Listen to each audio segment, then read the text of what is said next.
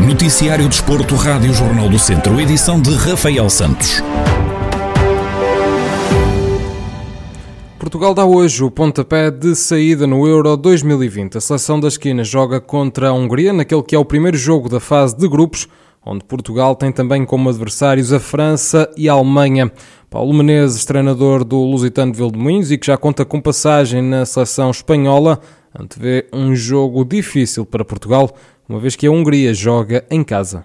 Creio que vai ser um jogo muito, muito bem disputado, com dois excelentes treinadores. Uh, apesar de sermos o detentor do título uh, e estarmos a defender, a defender esse título, uh, eu creio que jogando em casa do anfitrião, acho que a Hungria vai, vai querer, vai querer mostrar-se mostrar da melhor forma possível aos seus, aos seus adeptos, às suas gentes.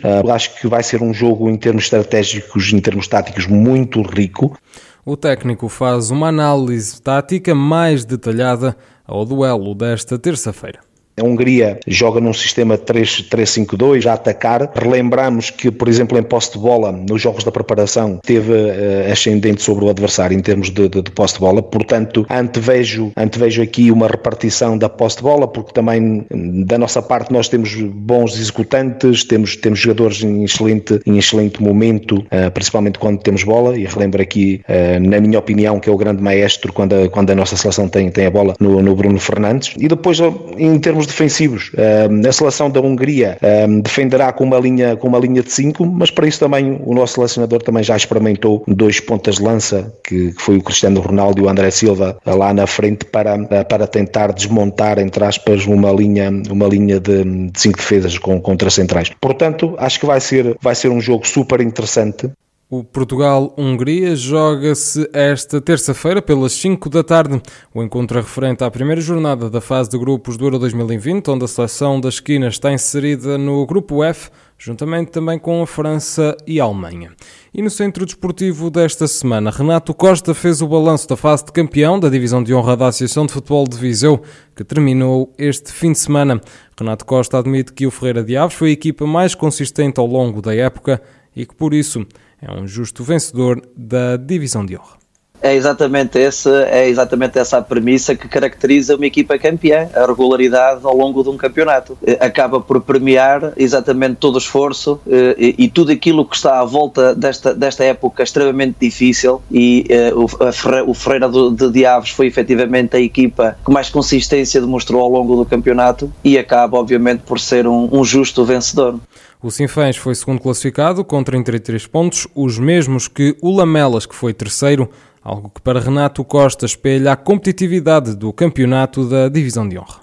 Eh, isto só, só espelha o equilíbrio e a competitividade que a Associação de Futebol de Viseu tem no seu campeonato maior de, de futebol sénior masculino. Eh, estamos a falar de, de, de, clubes já com alguma história também a nível nacional, com algumas representações não é? a nível nacional e mesmo na Taça de Portugal, eh, e que ombrearam até mesmo à última jornada a, a disputa pelo, pelo, pelo, pelo segundo lugar do campeonato. Isto só, só de facto beneficia não só o futebol do, do distrito, mas também caracteriza bem bem aquilo que foi a competitividade do campeonato. Mas o, segundo lugar acaba por premiar eh, também aqui o Sinfãs, que nunca deixou de acreditar, que conseguiu efetivamente vencer o derby e ganhou fora um jogo extremamente difícil em Oliveira de Frades.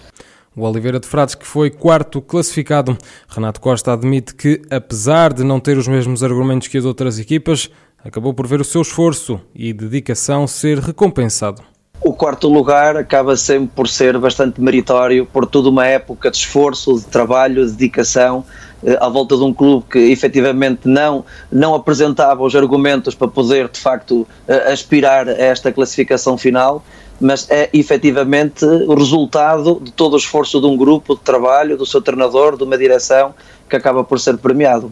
A fase de campeão da Divisão de Honra já chegou ao fim. Depois de sete jornadas disputadas nesta fase decisiva, foi o Ferreira de Aves o vencedor e, consequentemente, a equipa que vai subir ao Campeonato de Portugal.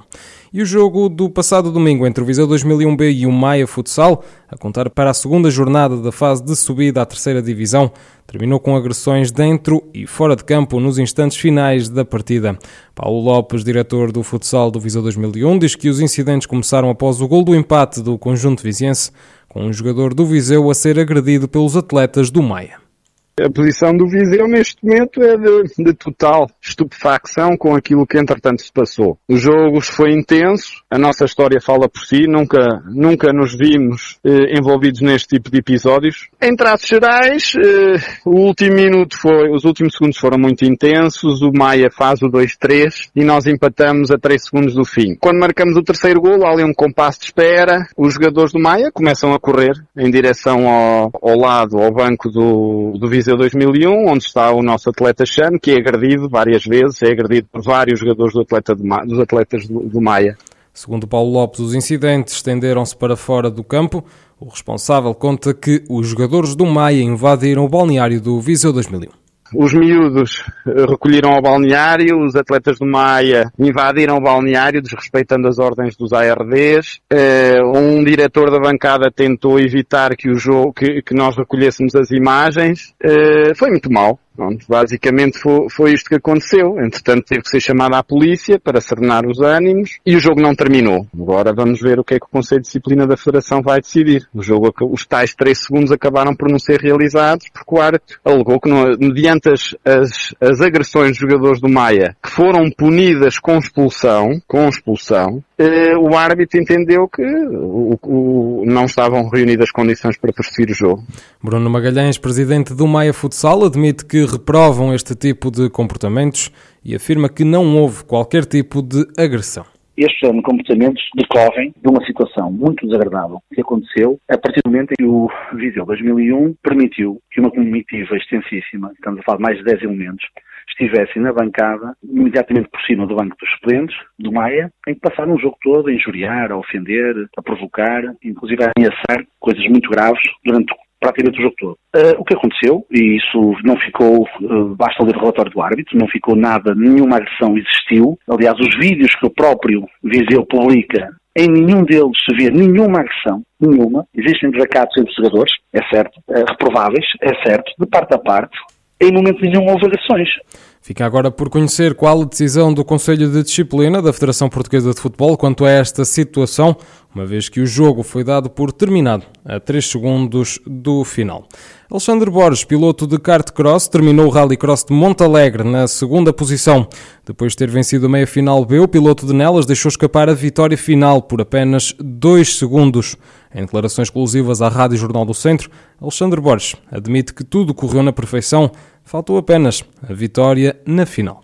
Resultado foi de encontro ao nosso objetivo, que era um lugar nos, nos três lugares mais altos do pódio. Conseguimos manter e até eh, aumentar um pouco a distância para os nossos adversários na liderança do campeonato. Tudo correu perfeito, o carro esteve impecável, a equipa fez um bom trabalho na preparação do carro. Ganhámos as nossas séries todas das nossas mangas, vencemos também as meias finais, conseguimos a volta mais rápida do fim de semana, inclusive também a, a volta mais rápida da final, que também dá um ponto adicional para o campeonato. Faltou mesmo só a vitória na final, mas pronto, o segundo lugar dá-nos os pontos que nós queríamos e ambicionávamos trazer de Montalegre. Alexandre Borges, piloto de kart cross, natural de Nelas, no rescaldo ao Rallycross de Montalegre, onde terminou na segunda posição, cimentando assim a liderança no Campeonato de Portugal de kart cross. Esta é uma notícia que pode ouvir em maior desenvolvimento no noticiário de desporto da 1 e meia.